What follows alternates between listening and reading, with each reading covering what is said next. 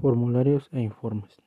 Es un completo y demandado programa informático en entornos de empresas que permiten la creación y gestión de bases de datos, así como su modificación, control, mantenimiento, donde se pueden crear formularios, realizar consultas e información con asistente.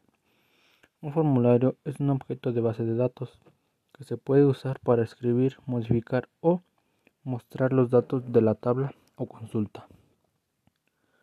Las consultas e informes se usan en Access para convertir datos de información útil y construyen una parte esencial de cualquier aplicación de base de datos.